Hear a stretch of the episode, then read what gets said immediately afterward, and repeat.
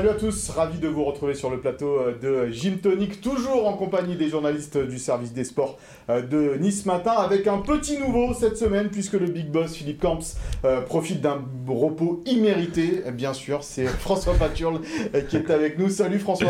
Salut Mika. Ravi de vous accueillir sur le plateau Moi de, de Gym Tonic. Alors eux, ils sont là depuis le début, ils sont chauds bouillants avant ce match contre l'Olympique de Marseille. C'est bien sûr Vincent Minikini et William Ambercé. Salut messieurs. Salut, Mika. Salut à tous. Salut François.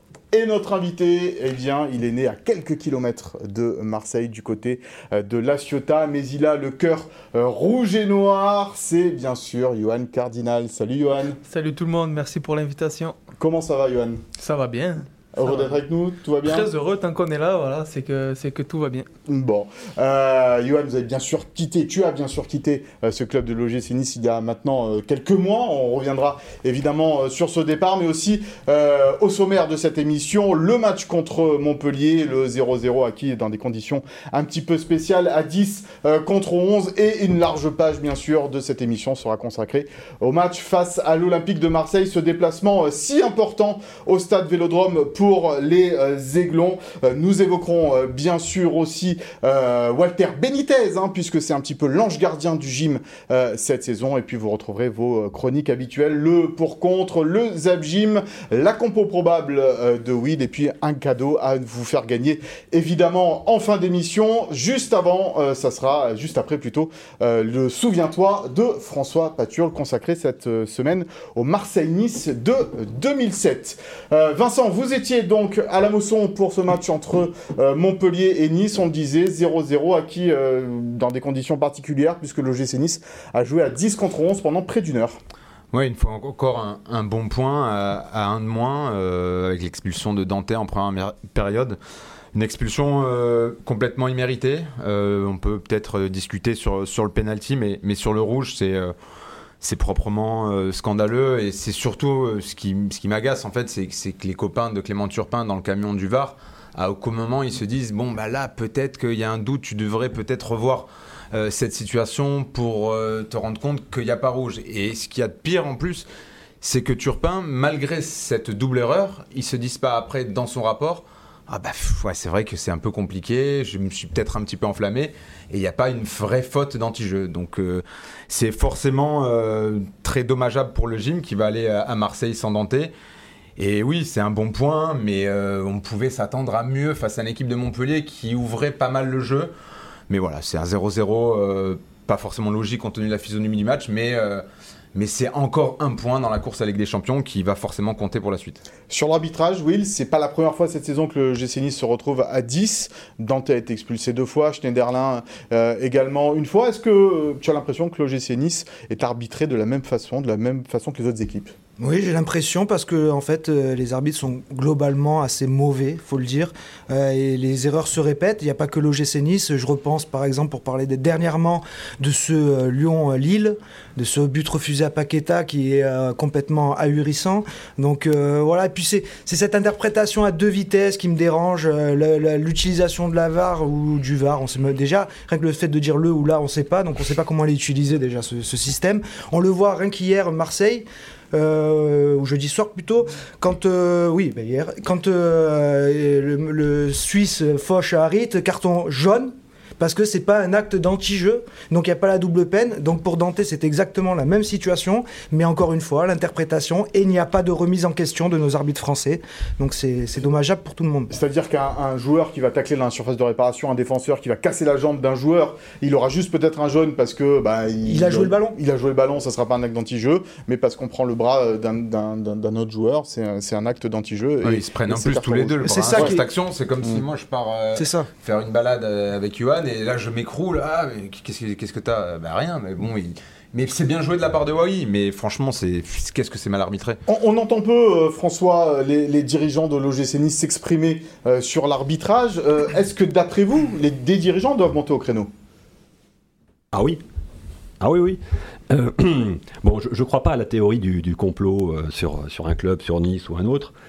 Mais c'est vrai qu'à un moment donné, euh, les décisions arbitrales ou, ou de la VAR, parce que maintenant on ne sait plus si on influence l'arbitre ou la VAR, enfin maintenant ça devient compliqué, euh, elles tiennent parfois à peu de choses. Et c'est vrai que un club, quand un club se sent objectivement euh, il est, il est de, coutume de, mettre un peu la, pression euh, euh, sur les arbitres en, indiquant euh, des, faits de jeu qui ont été à, à désavantage d'un club. Donc je pense que oui, c'est le rôle des, dirigeants de, quand, vraiment les faits sont, indiscutables, de, les mettre en avant pour, euh, ben, jouer un petit peu le, jeu de l'influence. hein. Ça fait partie de cette bonne guerre dans le, monde du football. Quand il y a des injustices comme ça, Johan, des fautes d'arbitrage peut-être, comment on le vit en tant que joueur? On le vit mal, mais hum, ça fait partie du jeu. Moi, ça me, me dérangeait pas autant quand il n'y avait pas la VAR. Parce que les arbitres devaient prendre une décision et ça se joue en une demi-seconde, c'est à l'interprétation, mais ça va vachement vite selon d'où il est positionné.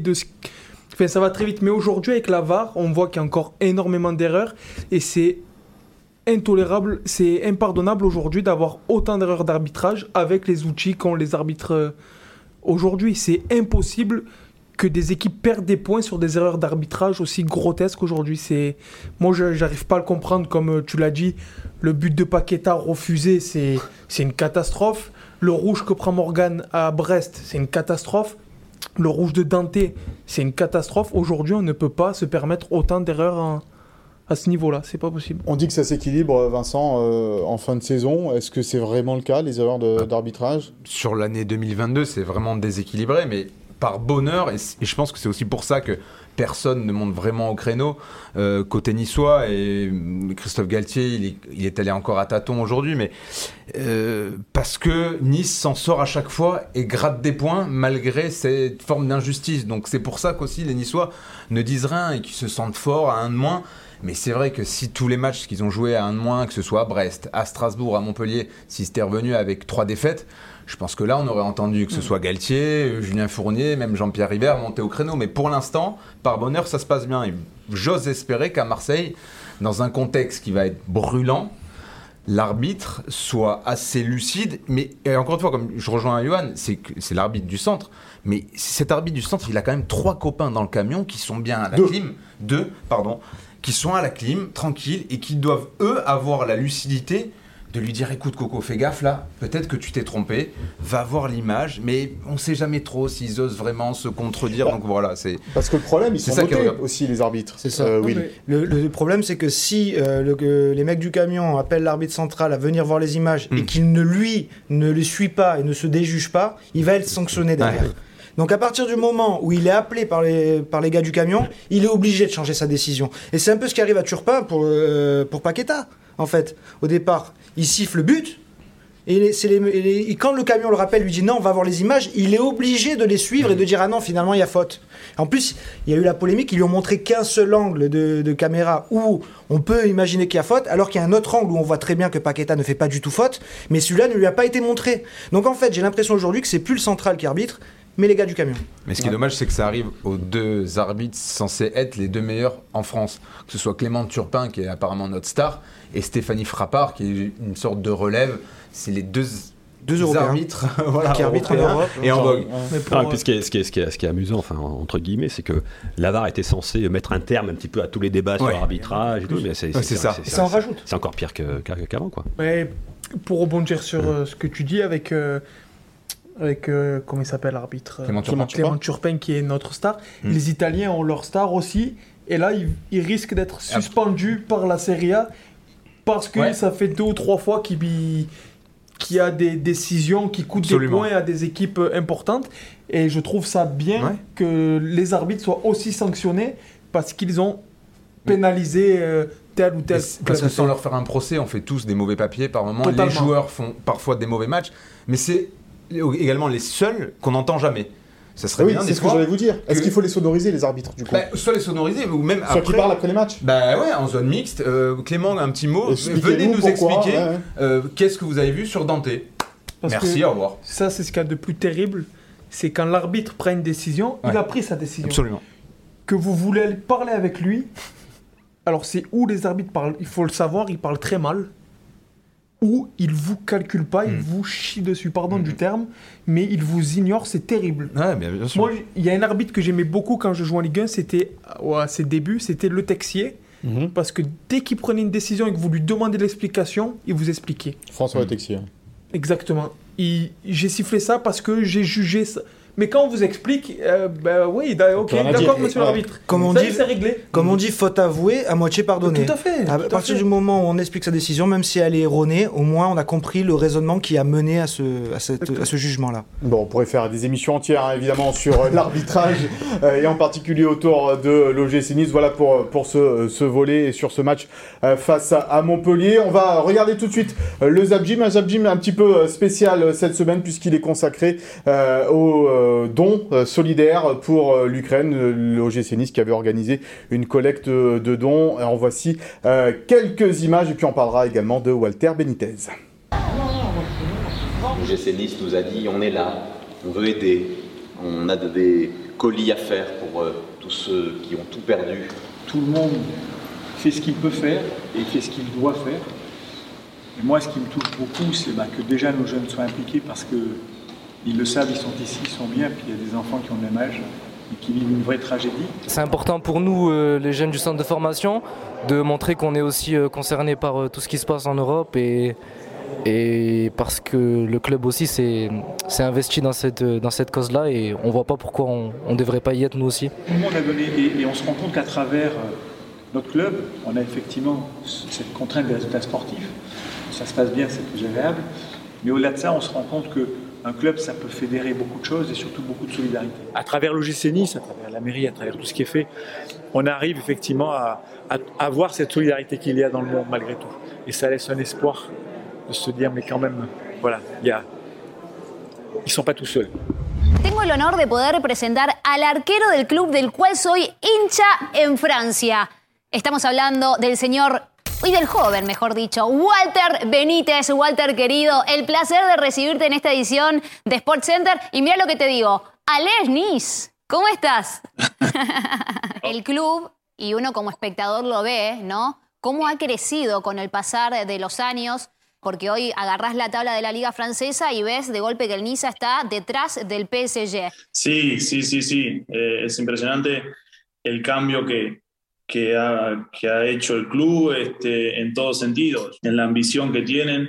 Este es un club que, que trata de, de- de- hacer cada año mejor, de cada año tener eh, nuevas expectativas, nuevos proyectos, nuevos eh, eh, sueños. Este, y la verdad que se está realizando con, con, con un nuevo propietario que vino también hace no mucho tiempo y, y bueno, la verdad que en ese sentido es, es bueno tener porque ayuda a crecer a uno mismo también.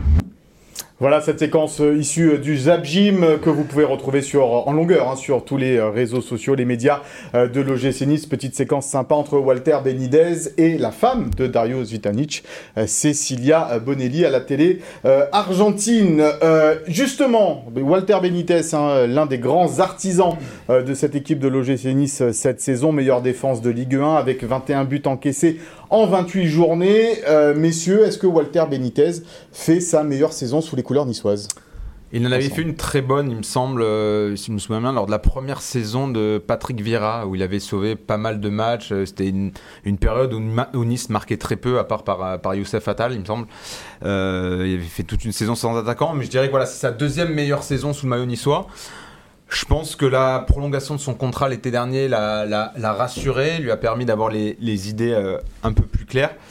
Et, euh, oui, oui, il est, bien. Il bénéficie aussi d'une charnière de très haut niveau. Euh, quand tu joues derrière Dante, Todibo, mais aussi derrière Schneiderlin ou Rosario ou Lemina, avec sur le côté aussi des joueurs solides, c'est beaucoup plus simple. Et voilà, je le sens plus, tonique, plus, plus investi, notamment dans, les, sorties aériennes, où c'était un petit peu son, petit défaut. Mais euh, en effet, c'est certainement l'une des meilleures saisons de Walter Benitez. Alors on va voir hein, justement les stats de Walter Benitez cette saison, le gardien de but euh, de l'OGC Nice avec 27 matchs euh, joués, 82 arrêts réalisés, un penalty arrêté sur 4 tirés, 12 clean sheets, c'est pas mal quand même en 28 euh, journées et une vingtaine de buts, 20 buts encaissés puisqu'il y a un but encaissé par Marcin Bulka. Johan, vous le connaissez évidemment par cœur, Walter Benitez, Vous le trouvez vraiment en forme cette saison?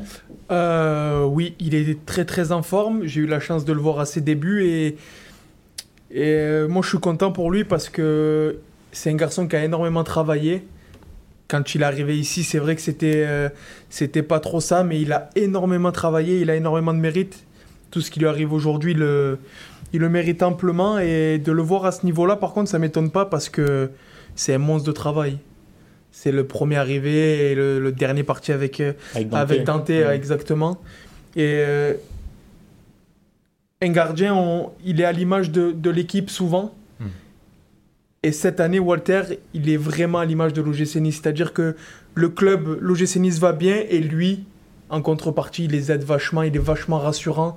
Je trouve que cette année, voilà, il a, pris, euh, il a gagné en assurance euh, énormément. Ouais, c'est ça, hein, c'est important, hein, William, d'avoir un gardien de but qui, euh, qui rassure ses défenseurs, qui rassure euh, son équipe. Le point pour moi déterminant cette saison, euh, Vincent l'a évoqué à la toute fin de son intervention, c'est les sorties aériennes. C'est vraiment une saison où il va chercher les ballons sur les coups de pied arrêtés, il soulage euh, sa défense. C'était un peu son défaut alors qu'il a un beau gabarit qui, devait lui permettre d'apporter ce, soulagement quand euh, bah, à Strasbourg, euh, à Montpellier, euh, où tu as des matchs tendus, où tu sais quasiment que de l'attaque-défense.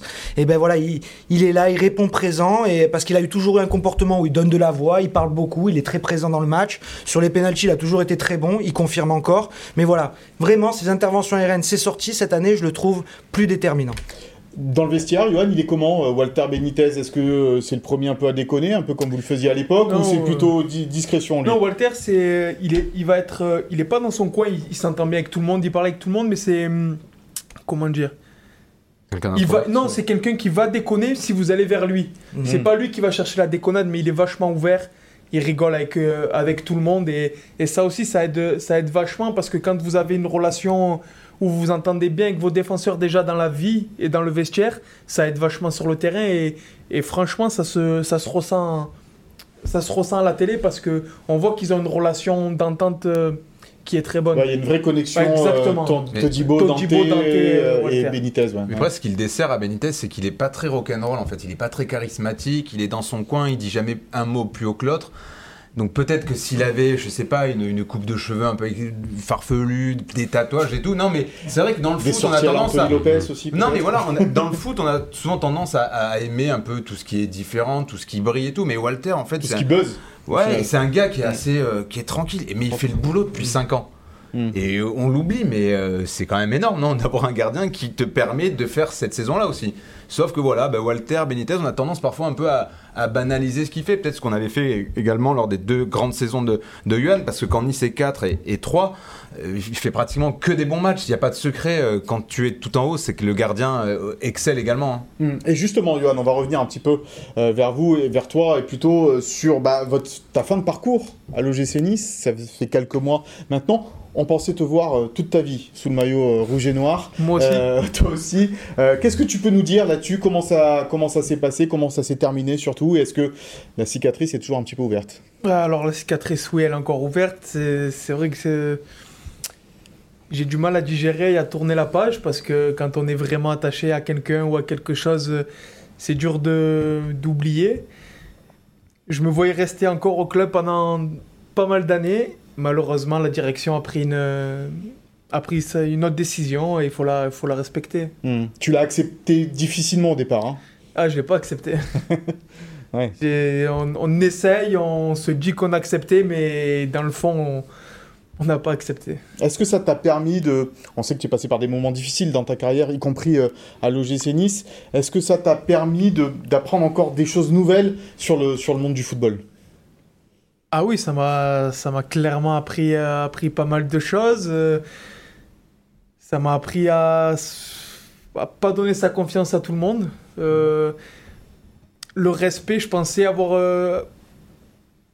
comment dire ça Je pensais être plus respecté que ça, on va dire. Et, vu la façon dont ça s'est fini, en fait, voilà, on m'a un peu, un peu beaucoup manqué de respect. Et, et je pensais pas avoir cette relation, cette relation-là. Ouais, parce que sans trahir de secret non plus, hein, il y avait une sorte de promesse de la part des dirigeants de, Voilà, de c'est te faire re-signer euh, du côté de, de, de- de Nice, euh, au moins ou en numéro 2 ou en numéro 3 d'ailleurs. hein. T'étais Ouais, les, à... les conditions n'avaient pas été Ouais. fixées, mais il y avait une, il y avait eu une parole et. Bon.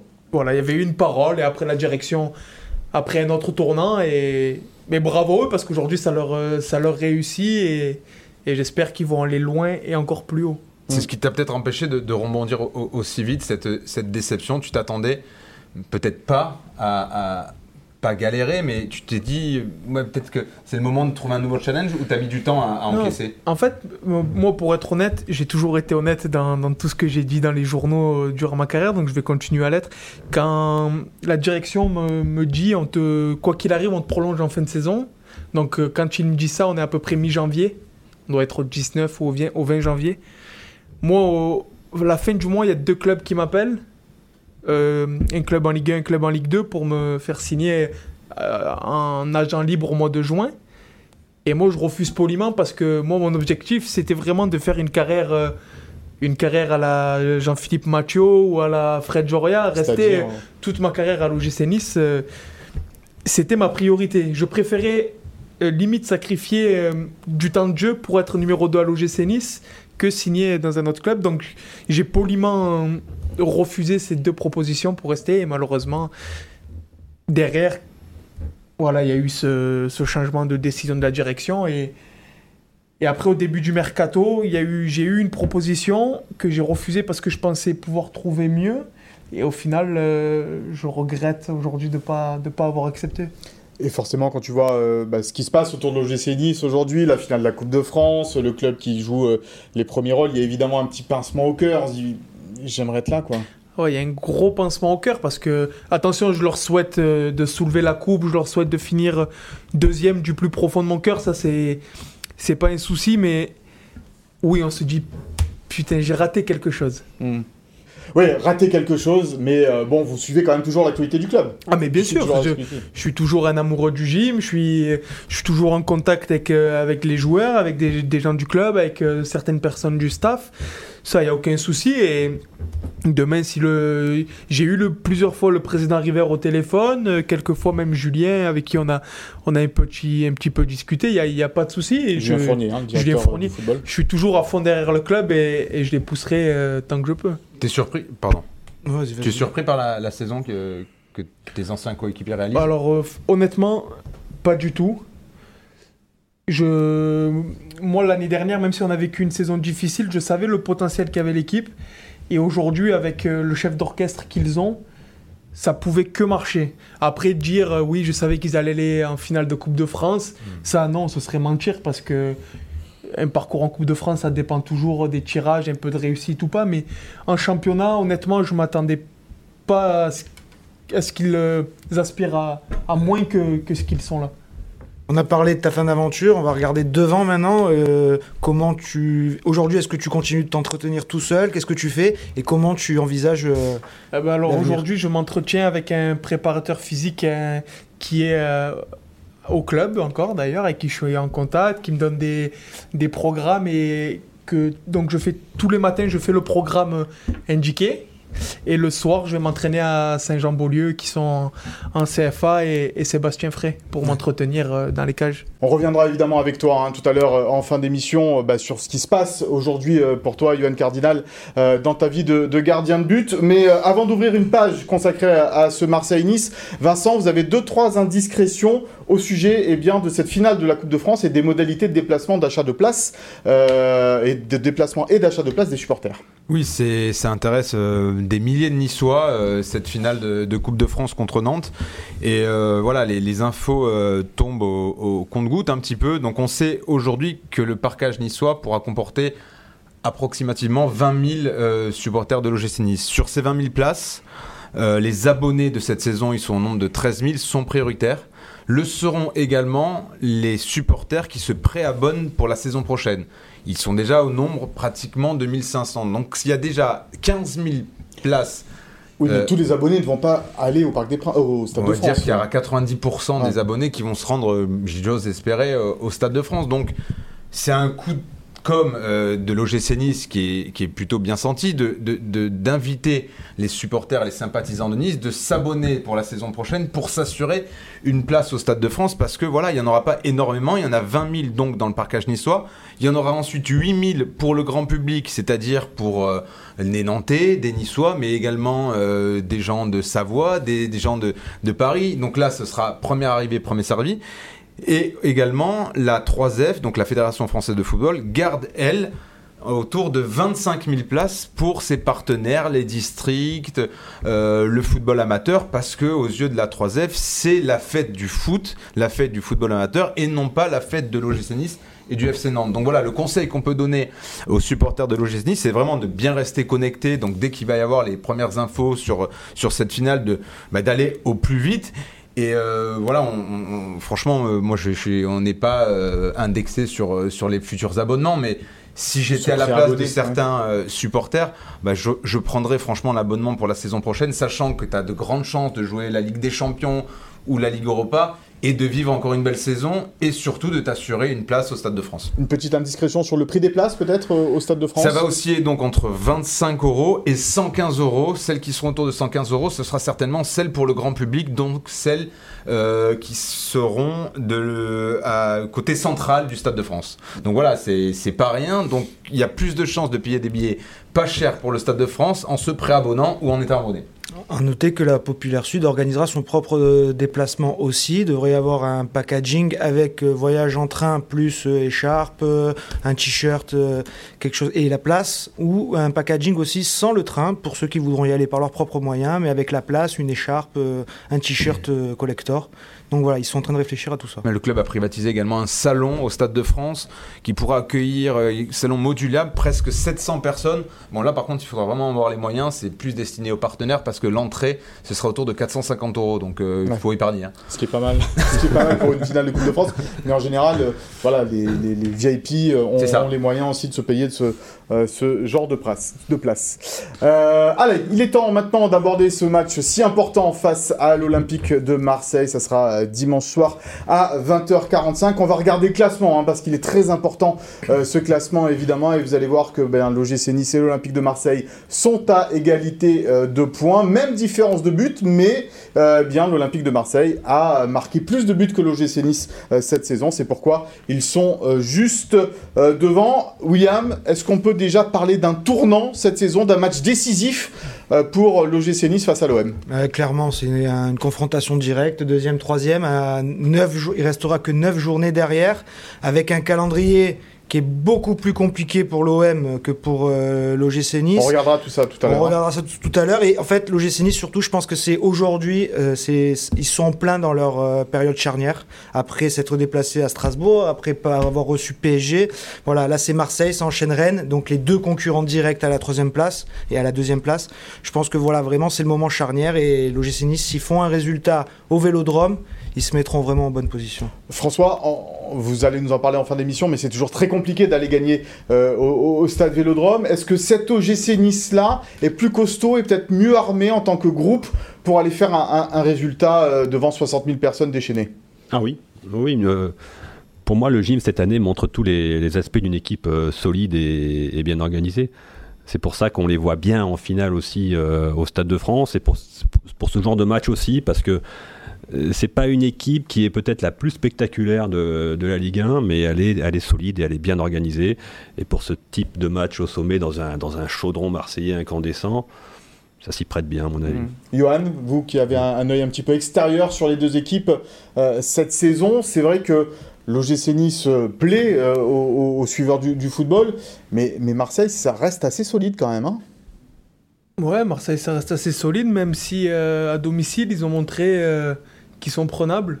Euh, dans les années précédentes, c'était quasiment mission impossible d'aller gagner là-bas, mais cette année, on sent que qu'il y a des coups à faire, qu'ils ont laissé beaucoup de points et, moi, je pense que le gym a les capacités, l'équipe et surtout la forme pour pour aller faire le bon coup du week-end. Vincent, il y aura un contexte aussi, on le disait tout à l'heure, avec 60 000 spectateurs euh, au stade Vélodrome, pas de supporters euh, niçois comme on pouvait euh, s'y attendre. Est-ce que euh, l'OGC Nice, qui est un groupe aussi de, jeunes joueurs, euh, peut euh, voilà, euh, se présenter face à 60 000 euh, supporters de, l'OM qui voudront évidemment encourager jusqu'au bout leur équipe? Il y a des jeunes, euh, certes, mais il y a aussi quand même beaucoup d'éléments d'expérience. Je pense à Mario Lemina qui a quand même joué quelques matchs un peu bouillants euh, en Turquie. Morgan Schneiderlin en Angleterre qui a connu des ambiances bouillantes. Andy Delors, je pense que c'est pas du genre à, craindre ce genre d'atmosphère.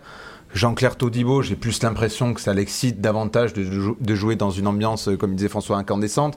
Walter Benitez non plus. Donc je sens quand même cette équipe mieux armée à ce niveau-là euh, en termes de pression. Amine Gouiri, j'ai pas non plus l'impression que ce soit un garçon euh, qui soit aligné par une forme de, de pression. Donc franchement, à ce niveau-là, je les vois euh, capables de résister à la furia olympienne. Et justement, on a posé euh, la question à euh, Christophe Galtier en conférence de presse euh, ce vendredi sur l'ambiance qui allait régner au stade Vélodrome. Écoutez-le, il est devant la caméra de Philippe Bertini. Euh, j'ai par habitude de, de préparer le groupe à, à cela. Ça ne doit pas être euh, un poids. Au contraire, on doit s'appuyer sur cette adversité qu'il va y avoir, de par euh, évidemment euh, à la fois un public qui transcende toujours une équipe, et au Stade de c'est très souvent comme ça, mais aussi un, public qui va évidemment nous, siffler. Mais euh, j'ai quand même beaucoup de joueurs qui ont connu ce genre d'ambiance-là, et il y a assez d'expérience dans, le groupe pour, euh, pour pouvoir euh, s'appuyer sur, sur un public qui sera en notre défaveur. Je ne peux pas imaginer qu'il y ait que ça soit hostile. Il va y avoir euh, 60 000 Marseillais qui vont pousser à fond derrière leur équipe. Voilà, Christophe Galtier qui n'envisage pas une ambiance hostile euh, au stade Vélodrome, parce que c'est vrai, William, il y, a- un contentieux quand même malgré tout entre l'OM et, Nice euh, cette saison. On se souvient évidemment euh, du match aller interrompu par ce, jeu de bouteille sur Dimitri Payet. Il y a la gifle quand même reçue par les Marseillais en Coupe de France, euh, 4 buts à 1, donc il y aura un vrai sentiment de revanche chez eux. C'est ça, il y avait d'abord donc ce match, premier match qui a fait une rivalité un peu entre supporters. ils se sentaient attaqués. On a, Payet avait été touché par la bouteille, donc ça a alimenté une, une certaine colère chez les supporters marseillais. Mais là, le 4-1 a rajouté une deuxième couche, puisqu'en plus avec l'élimination du PSG, je pense que les Marseillais se sont dit c'est peut-être l'année ou jamais pour gagner la coupe, c'est peut-être à nous. Et ils se voyaient bien, ils venaient de, réussir un gros match euh, avant de, de, de- de 5 à 2, ils avaient gagné contre Angers. euh, donc ils se sentaient bien dans une belle dynamique, ils arrivent à l'Alliance, ils mènent un 0 finalement ils prennent une claque. Et pour avoir entendu Payet se confier, euh, ce, match leur a vraiment, vraiment fait très mal aux joueurs. Donc je pense qu'entre les supporters et le collectif marseillais, l'OGC Nice a mis un petit coup sur la tête cette année et en cas de bons résultats encore là, il leur mettrait vraiment un gros coup pour la fin de championnat. Johan, jouer au Vélodrome, c'est quelque chose de... Alors surtout quand on est né euh, comme vous, euh, pas très loin de, de- de Marseille, mais c'est vrai que c'est toujours un moment spécial dans une carrière d'un joueur et dans une saison si on coche un petit peu la date. Bah, bien sûr qu'on coche la date parce que voilà, on va certainement dans le plus beau stade de, de Ligue 1, on va euh, quasiment dans la, dans la plus belle ambiance et jouer un Olympique de Marseille-Nice à 9 journées de la fin, ex aequo de points dans un stade où il va y avoir 65 000 personnes, mais qui ne rêve pas de jouer ce match-là? Quel joueur ne rêve pas de- d'être sur le terrain pour ce match? On, on a, on a tous travaillé toute, toute notre vie en tant que joueur pour ce moment-là, pour ces moments-là. Donc, euh, ça, moi, je pense que ça va être euh, un match spectaculaire et, et que le gagnant fera une affaire euh, magnifique. Ce que nous confie Rosario, Pablo, hein, euh, tout à l'heure en conférence de presse, hein, lui aussi, hein, tu- comme il, il disait exactement la même chose, il dit on, on- on vit pour ça. On vit pour jouer euh, un match dans une ambiance de folie et, de, de faire un grand, grand coup à, à- à Marseille. Donc, euh, bah oui, c'est le match euh, dont tout le monde parle, tout le monde Mais de en- rêve. En sachant que Rosario ne connaît pas le vélodrome. Absolument. Ça veut dire que, pour vous montrer l'importance du match, ça veut dire que Dante, parce que c'est certainement lui qui a dû lui en parler, il a déjà dû lui monter la mayonnaise Absolument. sur ce match. Pour... Ouais, c'est- Amine Gouiri aussi à Metz en janvier, euh, après le- dans les coursives de Saint-Symphorien. On lui avait posé la question euh, à ce moment-là. Nice et Marseille étaient déjà à la lutte. Est-ce que tu connais la date de- du prochain Marseille-Nice? On était en janvier. hein. Une seconde, il avait dit 20 mars. Donc on verra si Amine Gouiri Donc sera, voilà. Donc ça veut, Et ça tout dire. ouais, sera présent au rendez-vous de, euh, de ce 20 mars. Oui, là, on va euh, voir un peu la compo probable hein, de cette équipe de, de l'OGC Nice, puisqu'on l'a dit, euh, Dante est bien suspendu pour cette euh, rencontre. Le carton rouge ne lui a pas été enlevé. Il lui a pas été enlevé. Bon, il a eu qu'un match, donc c'est euh, déjà un moindre mal parce que le club pouvait aussi euh, craindre euh, plus de matchs puisque c'était un rouge direct. Donc on va partir ben, sur euh, la- sensiblement la même compo que la semaine dernière, malgré les retours de de Amavi et, et Youssef Attal. Ça sera peut-être un peu trop court pour les relancer sur un aussi gros match d'entrée. Donc euh, Benitez dans les buts, Jordan Lotomba et Melvin Barnes sur les côtés. Euh, donc c'est Rosario qui devrait faire la charnière avec euh, Todibo. Ou Dani Luc, hein, le coach a laissé planer Le doute. coach a laissé planer le doute, mais Rosario a été très bon quand le coach a fait appel à lui. Encore à Montpellier, après l'expulsion de Dante, c'est lui qui est venu calmer un peu la tempête. Euh, donc du coup au milieu de terrain, euh, en l'absence logiquement de Kluivert au coup d'envoi qui a été euh, diminué à la veille du déplacement à Montpellier, qui a été plutôt préservé. Là aussi le coach l'a dit, il participera à sa première séance en intégralité demain, donc veille de match, ça sera compliqué. Mais il y a Calvin Stengs qui a été encore intéressant à Montpellier par séquence, qui devrait être euh, à droite pour euh, laisser Kefren Turam à gauche euh, depuis plusieurs semaines, ça marche bien, puisqu'il vient bien donner dans le repli un coup de main à la paire de milieux centraux qui devrait être donc Morgan Schneiderlin et Rosario Lemina. Schneiderlin qui est très bon à chaque fois qu'il rentre. Et devant, toujours la paire de leur Guiri, puisque Dolberg est un peu plus difficulté en ce moment. Mm. C'est une déception, tiens d'ailleurs, euh, Johan, euh, Casper Dolberg, un peu cette, euh, cette saison. On attend peut-être plus d'un attaquant de, de, de sa trempe.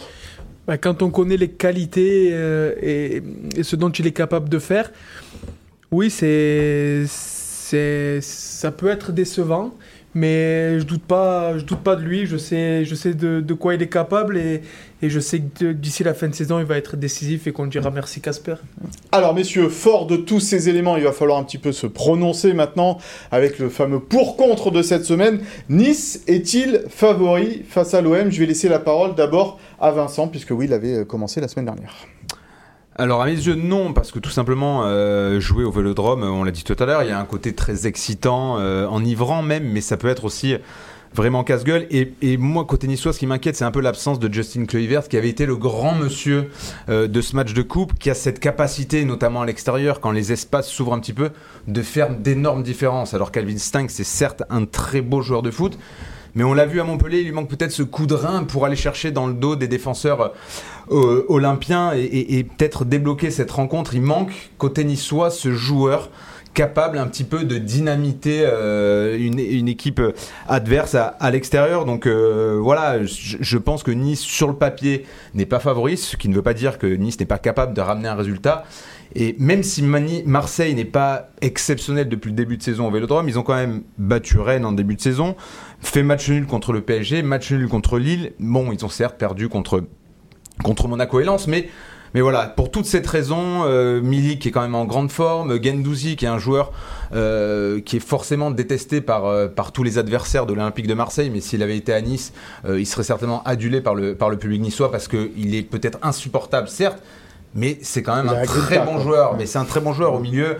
Euh, le petit Amin Harid qui revient bien. Dimitri Payet qui va être de retour peut-être, qui est toujours capable sur un éclair de génie de, de faire des différences. Donc voilà, c'est pour ça, pour toute cette raison que pour moi, Marseille est favori.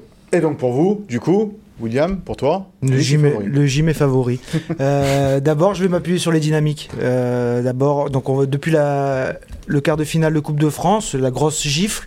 Derrière, euh, Nice a perdu à Lyon trois jours après, mais a enchaîné cinq matchs sans prendre aucun but, en battant le Paris Saint-Germain, en jouant la moitié de ces matchs à l'extérieur à 10 contre 11 et contre deux équipes qui, contre qui elles avaient perdu au match aller. Donc euh, une dynamique de solidité, de cohésion. Et contrairement à l'OM qui s'appuie par exemple aujourd'hui sur, euh, oui, il y a Harit qui fait deux bons matchs, euh, puis t'avais Milik qui marquait deux buts, puis c'est toujours une intermittence, il n'y a pas une vraie cohésion collective qui se dessine chez cet Olympique de Marseille. pardon. Ils sont vachement dépendants, je trouve, de Dimitri Payet, qui est à la dernière passe, Gendouzi aussi, mais dans la cohésion collective, l'OGC Nice a plus de certitude, ne serait-ce que défensive. Euh, le bilan à domicile de l'OM montre une certaine chose, c'est qu'il concède beaucoup de nuls à la différence de l'OGC Nice, ils ont perdu autant de matchs, 5 à la maison. Par contre, ils font deux matchs, nuls de plus. L'OGC Nice est capable, même en marquant peu, de faire la différence, de gagner 1-0 quand il le faut. Et dernier argument, l'OGC Nice, dans les gros matchs, a toujours répondu présent. Il n'y a que Lyon, comme je l'ai dit tout à l'heure. C'était trois jours après euh, l'euphorie de la Coupe de France, euh, fatigué.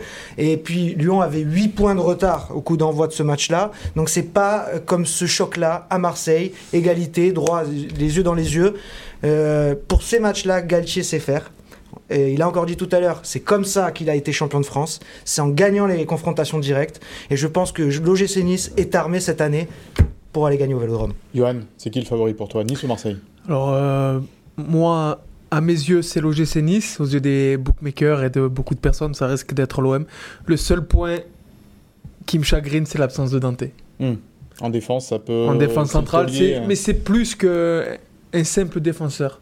C'est l'âme, c'est le, c'est- le poumon, c'est lui qui, qui, qui arrive à emmener tout le monde, à donner une énergie et surtout qui, qui donne de la sérénité en, en défense. Et son absence, elle peut faire basculer le match. François, qui a le point entre Oui. euh, Will et, et Vincent Alors, je, Énorme je- pression. Je te, je te le dis que Vincent mène 3-0. hein, donc, euh, Les-. C'est une invention totale. Ouais. Il n'y a pas eu de troisième point. Ah, les C'est- arguments c'est vrai, sont- que le- c'est vrai que le troisième point n'a pas été Les attribué arguments sont- final. Invention totale. A- tu as raison. Les arguments sont fameux des, des- des- des deux côtés, quoi. Euh, Après, il y a aussi le sentiment personnel qui joue un peu. hein. Ouais, ouais, c'est sur les arguments quand même. Ouais, ouais, ouais, euh, C'est dur de voir Nice favori quand même. Ouais. Parce que euh, bah, l'OM là s'est qualifié en Coupe d'Europe. hein. Bon, hier soir, Ils sont fatigués. Contre. Karabakh et Bâle. hein. Et puis, euh, je pense quand même que l'OM sera animé par un sentiment de revanche euh, assez puissant. Il y aura le vélodrome en feu. Et puis, quelque part, Nice va jouer, va jouer une finale à Marseille, une, enfin une finale à 10 journées de la fin, mais sur le plan émotionnel, c'est un peu comme une finale. Ils vont en jouer une autre au Stade de France contre l'FC Nantes. Alors, est-ce qu'on peut gagner deux finales dans une saison? Je suis pas sûr. Donc, euh, je dirais que s'il faut vraiment désigner un favori, c'est plutôt Marseille pour moi. Bon, eh ben le point, je suis désolé pour toi. Un complot. Oui, Et heureusement, je peux compter sur Yo qui m'a donné son Il point. va pour Vincent. Et à ne pas oublier que l'OM a joué un match euh, avec euh, une, pas mal d'intensité euh, hier Ouais. soir aussi. Ouais, quand en Ligue Europa Conférence, euh, ça s'appelle comme ça, hein, Oui, Ligue c'est ça, Europa ouais. Conférence. La nouvelle Intertoto. Ouais, parce Voilà. qu'on s'y perd maintenant dans toutes ces coupes d'Europe. Mais c'est vrai que c'est l'OM a, a joué et s'est qualifié effectivement. Et puis c'est pas mal de pas être favori avant de, de jouer un tel match. Donc euh, pour Bah, les Niçois, c'est presque Galtier, un bon, il aurait dit le contraire. Oui, hein. oui, c'est pas oui. étonnant qu'il dise ça, mais pour, aux yeux de Galtier, évidemment, Nice n'est pas favori. Mais Mais évidemment, bon, on qu'il- connaît. il, euh, il va jeter toujours la pression chez l'adversaire, c'est Ouais. évident. Ouais, Alors ça c'est pour le match entre l'Olympique de Marseille et euh, l'OGC Nice, messieurs, mais j'ai une autre question euh, par rapport eh bien, à cette fin euh, de championnat. Entre Nice, Marseille et Rennes, pour l'instant je mets un petit peu de côté Strasbourg, mais il faut pas les oublier non plus. Euh, François, tiens par exemple, Hmm. qui est selon toi le, le favori pour la seconde place? Ah pour moi c'est Nice. Ah oui clairement. On va voir le tableau d'ailleurs des 10 matchs euh, de chaque équipe euh, à, venir. Ça me paraît être l'équipe la plus la plus régulière, la, la, la, la plus solide, et en plus avec cette, cette petite part de réussite cette saison qui euh, qui va bien. Donc Hmm. euh, voilà si euh, Messieurs, on voit, le, on voit les matchs hein, là, à venir. Will, selon toi, qui c'est qui a le calendrier le, le plus favorable? Euh, nice, clairement. Euh, c'est en ce moment vraiment la période charnière. Ça, ça, ça deviendra un peu plus facile, entre guillemets. Mais bon, c'est peut-être là les matchs aussi que le GC a eu le plus de mal à gagner. Euh, le plus compliqué, je pense que pour, pour c'est l'OM, en revanche, qui aura le PSG, Lyon, Rennes et Strasbourg à jouer. qui, se Euh, déplacera, qui se déplacera à Rennes Bon, également. Voilà. Ouais. Euh, donc c'est- je pense que c'est vraiment euh, Nice qui a l'avantage du calendrier. En revanche, j'étais déjà craintif sur Rennes et leur élimination hier rajoute un peu euh, voilà ce scepticisme. Je pense que Rennes a vraiment euh, le collectif, euh, le jeu collectif. Euh, pour euh, être dangereux dans cette course à la deuxième place. Johan, euh, justement, ouais, Rennes, cette équipe de Rennes, c'est l'outsider qu'on va pas, qu'on ne voit pas beaucoup arriver là, mais qui, qui- qui est là, qui sera là jusqu'au bout. C'est c'est l'équipe qui peut être la plus dangereuse dans ce trio parce que, comme, vient de, comme on vient de le dire, ils se sont fait éliminer hier soir. Et surtout, on ne parle pas d'eux. On parle beaucoup de, le- du duel Nice-Marseille, Nice-Marseille, Nice-Marseille. Mais Rennes, chaque week-end, on les entend pas. Et ils prennent 3 points, et ils prennent 3 points, Et ils prennent des un buts, point, ils marquent des buts. Ils en mettent 4 à droite, ils en mettent 3 à gauche. On parle pas d'eux et faut faire attention à Rennes. Alors pour moi, mon favori pour la deuxième place, c'est c'est l'OGC Nice au vu du calendrier et de l'effectif euh, niçois. Mais mettons pas Rennes de côté euh, quand même. Attention à Rennes, Vincent, mais euh, Marseille a aussi l'expérience quand même malgré tout de- des, des fins de championnat. Exactement. Marseille, ça reste quand même une équipe, justement, comme tu l'as dit, Mika, qui, qui sait faire dans, dans ce money time. Euh, Je pense que même le Vélodrome, même s'ils sont pas bons à domicile depuis le début de saison, il y a un moment où peut-être que ça va tourner dans le bon sens pour eux euh, dans cette fournaise. Euh, mais oui, mais Rennes aussi, je les, sens quand même euh, très costauds et, ils ont un point de plus pratiquement déjà avec le goal average en différence de but. Ils sont, je crois, à plus 30 déjà. Donc ça fait pratiquement un point de plus. Hein, donc faut, faut, y penser à ça aussi. hein. Donc ça va être vraiment serré jusqu'au bout. Les calendriers, c'est compliqué de dire là tu vas prendre des points là, là tu vas perdre. Nice a battu le PSG, a pris des points un petit peu à droite à gauche. Moi, je pense qu'il faudra vraiment euh, faire le point les cinq dernières journées. Le calendrier de la fin de saison, en tout cas, est favorable à Nice avec un déplacement, notamment lors de la dernière journée, à Reims, qui, on l'espère, et ce sera certainement le cas, n'aura plus rien à jouer. Donc ça, c'est euh, c'est une bonne nouvelle. Voilà ce que l'on pouvait dire donc sur cette rencontre entre l'OGC Nice et l'Olympique de Marseille dimanche soir au stade Vélodrome. Restez bien avec nous, hein, puisqu'en fin d'émission, euh, nous vous ferons gagner un lot euh, comme euh, chaque euh, semaine. Et ça ne sera pas la casquette euh, de Will, je vous rassure, euh, pour euh, le cadeau. Mais C'est ça dommage, sera, hein, je suis sûr ça qu'Alain, il aurait sera bien aimé. notre euh, cadeau. Mais on va s'intéresser un petit peu plus à toi maintenant. Euh, Johan, on l'a dit, tu t'entraînes avec euh, l'équipe de, de Villefranche-Saint-Jean de, de Beaulieu, avec euh, Sébastien Frey. Euh, tu as dit tu as eu des touches hein, en, en fin de saison dernière que tu as pas pu euh, assumer. Est-ce qu'au mercato d'hiver, il y en a eu euh, également? Comment ça s'est passé un petit peu pour toi ces six Non, le mercato d'hiver, pour être honnête, a été, a été assez calme. Et maintenant, on est obligé d'être dans l'attente du mercato d'été. Hmm. Ton souhait, c'est quoi, là, aujourd'hui? Mon souhait, c'est de retrouver un club qui, qui, me fasse, euh, qui me fasse confiance et où je peux me sentir bien. J'ai besoin que de ça. Juste de sentir de la confiance chez, chez un club pour euh, montrer ce que, ce que je sais faire et reprendre du plaisir parce que c'est ce qui manque le plus. François Johan, c'est un, c'est un garçon formidable. Moi, j'adore. Ouais. Et puis, je me souviens de, de, de- de ces matchs, notamment à Amsterdam, là, en, en- en Ligue des Champions. Enfin, c'était euh, un gardien qui, euh, qui rejaillit sur un collectif. La bonne que- époque. Ouais, ouais. Mais elle- n'est pas finie, Johan. J'espère, fois-là. j'espère Voilà. qu'elle est Et pas donc, finie. moi, je pense que c'est important. euh, tout à l'heure, Johan, tu disais euh, tu regrettais d'avoir euh, rejeté une proposition euh, l'été dernier.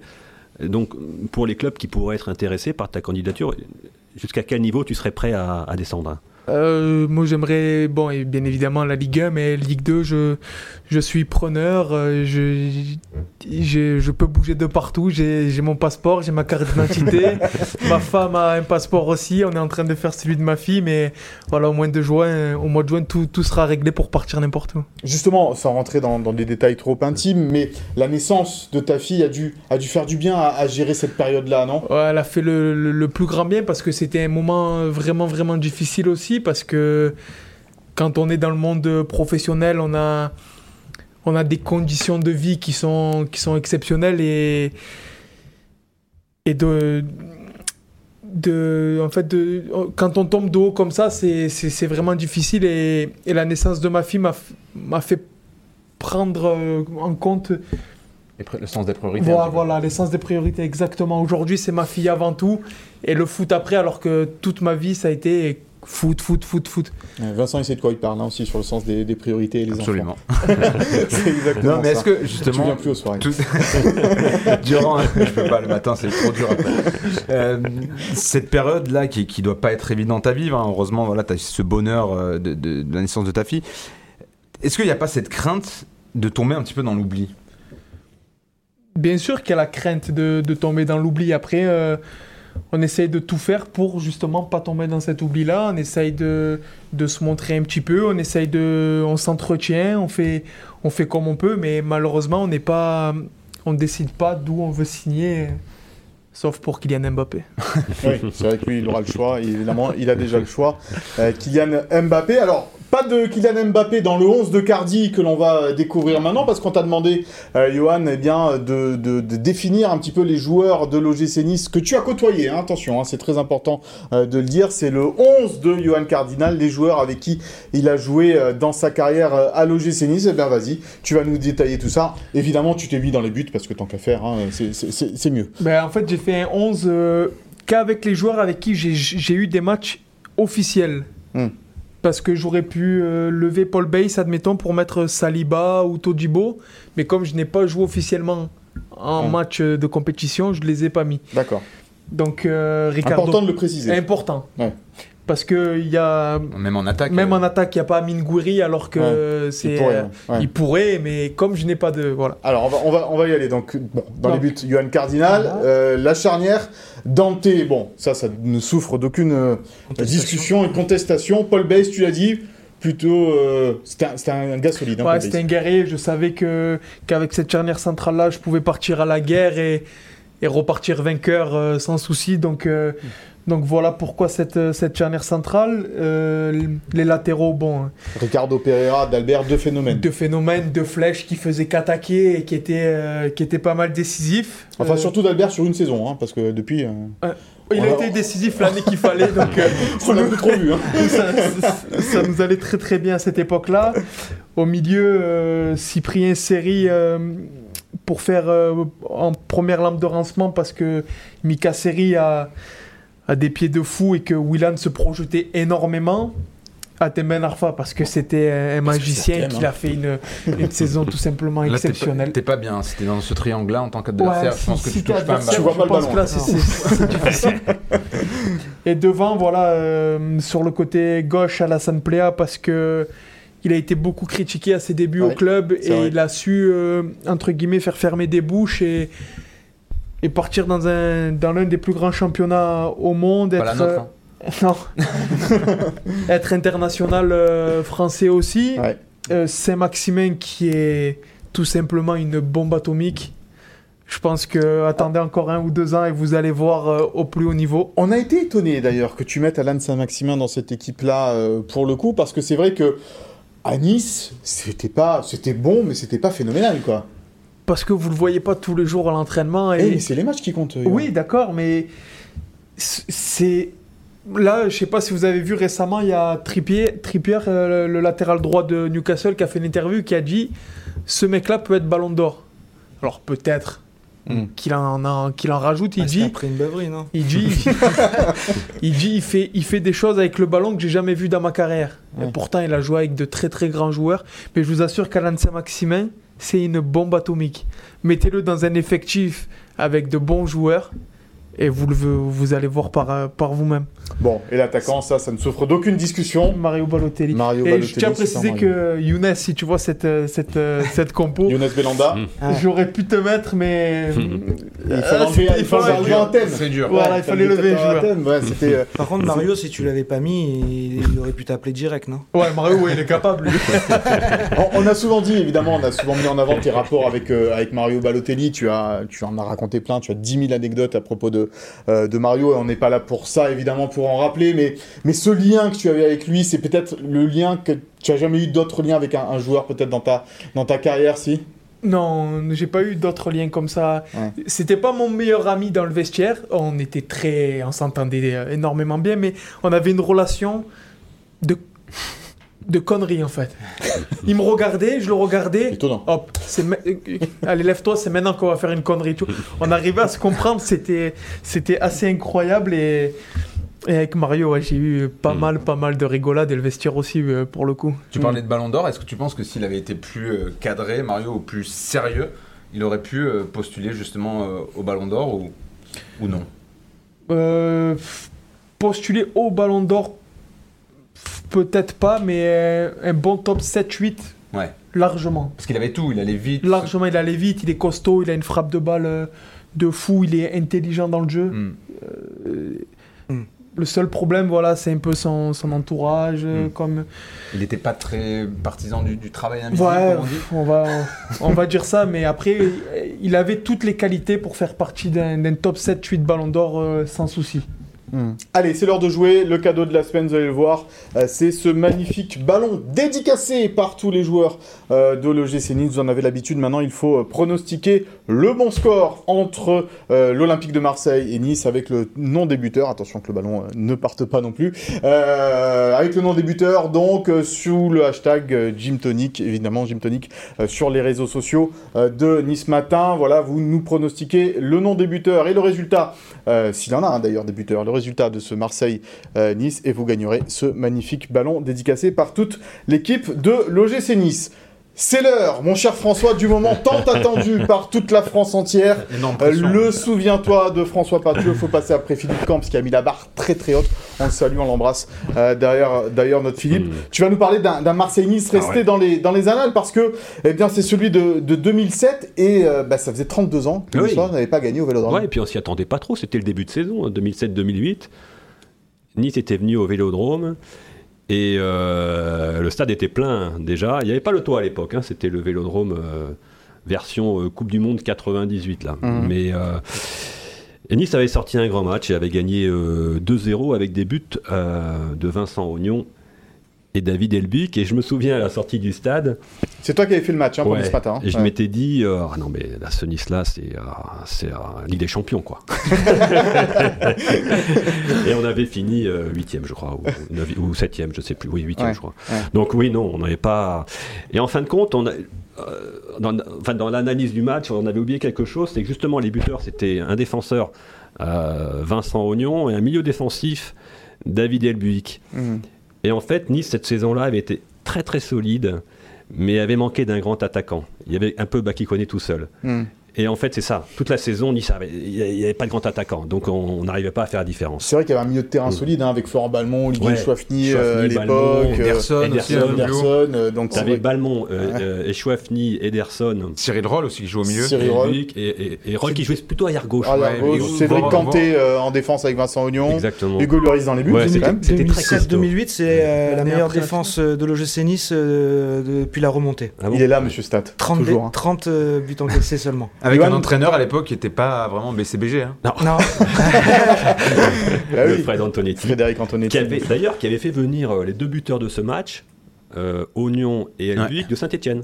Évidemment, il fallait. il fallait, il Euh, fallait qu'il oui. Et aussi. c'était Ah non, obligatoire. il fallait qu'il casse la S Saint-Etienne dans l'émission, euh, mon cher François. Tu te souviens, Johan, de cette équipe euh, un peu? T'étais déjà arrivé au, Alors, au- au Moi, je m'en souviens dans le... parce que j'avais signé euh, mon contrat à Nice. J'avais signé en 2007 Mhm. Pour rejoindre le club en 2009. Donc, euh, oui, je commençais à, À t'intéresser à m'intéresser euh, de, un petit peu de plus près au, au club. ouais. Ouais. C'était qui d'ailleurs dans la cage? C'était Hugo Lloris. Lloris. C'était il y même avait, il y avait. Mandanda à, Ouais. Marseille. à Marseille. Et c'est l'époque où d'ailleurs les deux, Les deux, ouais. Et, ils ouais. se tiraient bien la bourre hein, quand même. hein, Et à à Nice, il y, avait, il y avait Anthony Modeste qui débutait juste sa carrière et Li- Lilian Lasland devant qui, qui lui l'a terminé. Oui. Donc il y avait, il y avait Bamogo qui était pas mal, Mhm. mais il manquait euh, avec Baki Koné un attaquant extraordinaire. Baki ouais. qui avait d'ailleurs été transféré à Marseille. Ouais. euh. Euh, juste Ouais, après. ouais, Juste après, après. ouais, c'est ça. Johan, merci beaucoup d'avoir été avec nous. Merci à vous pour l'invitation et pour ce bon moment. Voilà, on te souhaite évidemment de, de retrouver un club très rapidement. Le club qui recrutera Johan Cardinal aura énormément de chance parce que c'est non seulement un très bon gardien de but, mais c'est un, un homme génial. Merci. Et on souhaite évidemment euh, à Johan une très belle poursuite de, euh, de sa carrière. Merci messieurs d'avoir été euh, avec nous pour cette émission. On se retrouvera bien sûr la semaine prochaine. Merci à, Philippe Bertini, Sophie Doncé et Chloé Vargar à la réalisation euh, de cette émission. À la semaine prochaine.